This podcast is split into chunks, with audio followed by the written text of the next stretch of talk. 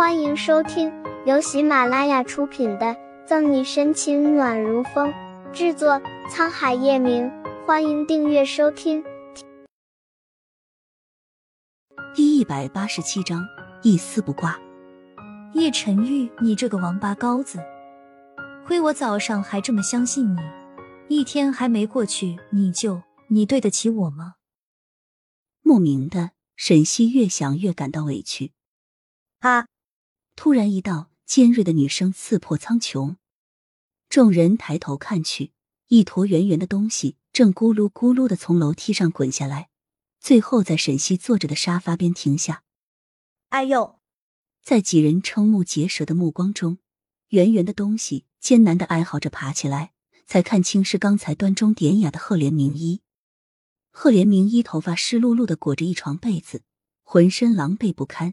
沈西认出那是叶晨玉卧室里的。呃，这两个人莫非战况过于激烈？赫连明一才。从今往后，华夏再无赫连家族。叶晨玉缓缓的从楼上走下来，神色淡漠，姿态金贵优雅，如同傲视群雄的君王。抬眼间，沈西正好就对上那双没有温度的眼眸，下意识的咽了咽口水。M M P 的。这才是我认识的叶晨玉，霸道狂妄，走路生风，自带气场，面色冷厉，眼神阴冷，俊美到极点，冷酷到极点。明一，赫连太太想解开赫连明一的被子，拉开瞬间却惊呆了。沈西好奇的望去，一秒后就急忙撇开眼，非礼勿视，非礼勿视。原来被子下的赫连明一一丝不挂。什么也没有穿，但沈西不得不说，她的身材真的很不错，堪比国际模特。叶总，而这时乔宇也来了，后面还跟着几个黑衣墨镜、貌似保镖的人。明天早上我要看见翔宇公司破产的消息。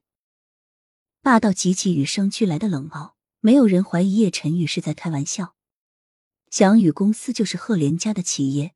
去年和叶氏集团合作一个项目后勉强上市。好的，叶总。乔宇拿出随身携带的 iPad，很快就拟好了一份合同发出去。赫连明一如五雷轰顶，脸色惨白，不敢置信的瞪大双眼。不，不可以，陈宇哥哥，你不可以这样对我。叶叶少，这其中是不是有什么误会？赫连太太也从怔愣中回神，对上叶晨玉肃冷的目光后。脊背发凉，腿脚软麻颤抖。为什么事情没有朝他们想象中的发展？他不仅没有坐上叶氏集团总裁的岳母大人，还让祥宇，如果贺连晴知道了，一定会杀了他们的。叶老太太也诧异，虽然她知道会有一出好戏，但也没想让贺连家一夕破产。误会。叶晨玉俊眉微挑，走过去搂着沈西，朝乔宇抬了抬下巴。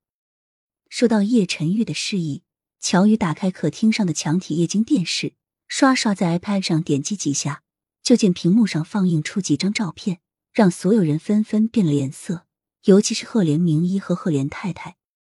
沈西本想拍开叶晨玉的爪子，但好奇心被勾了去。照片上的人或许沈西以前不认识，但经过昨天的事，第一眼他就看出了那是黄子叶。除了几张是沈西和黄子叶在医院里搏斗的照片，虽然其他几张里的女人戴着鸭舌帽，没有露出正脸，沈西还是认出了那就是赫连明一。啊，赫连明一还真是不择手段，连监狱里的黄子叶也能找到。这些照片也说明说明不了什么。青白着脸，赫连明一嘴皮颤抖，不到黄河不死心。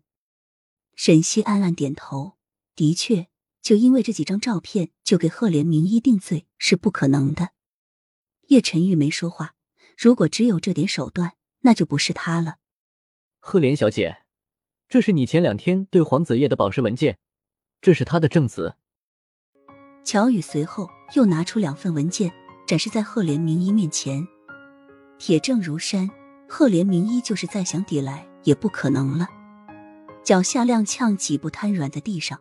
若不是最后一丝理智支撑着赫连名医可能他捏着被子的手就要松开了。